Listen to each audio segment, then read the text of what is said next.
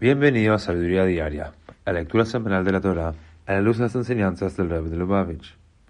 En la sexta lectura de la Parashá de Re'e, Moshe enseñó al pueblo judío la ley referente a la cancelación de las deudas en el año sabático, pero les advirtió que esta no era motivo para impedirles seguir prestando dinero.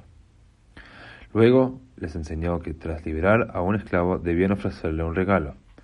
Dijo también que no se preocuparan por el gasto en ninguno de los dos casos, que Dios habría de proveerles los medios para cumplir con sus leyes. Como dice el versículo, lo queja Dijo Moshe por el judío, Dios te bendecirá en todo lo que hagas. En distintas ocasiones el Rebbe, como los Rebes anteriores, explicaron que a pesar de que Dios determina cuánto éxito tendremos en nuestros esfuerzos por ganar el sustento, no debemos confiar únicamente en su providencia, sino que debemos hacer esfuerzos razonables para ganarnos la vida.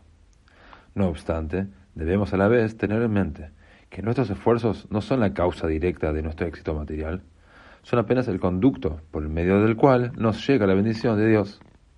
En este contexto, nuestra tarea principal debe ser hacernos merecedores de la bendición de Dios.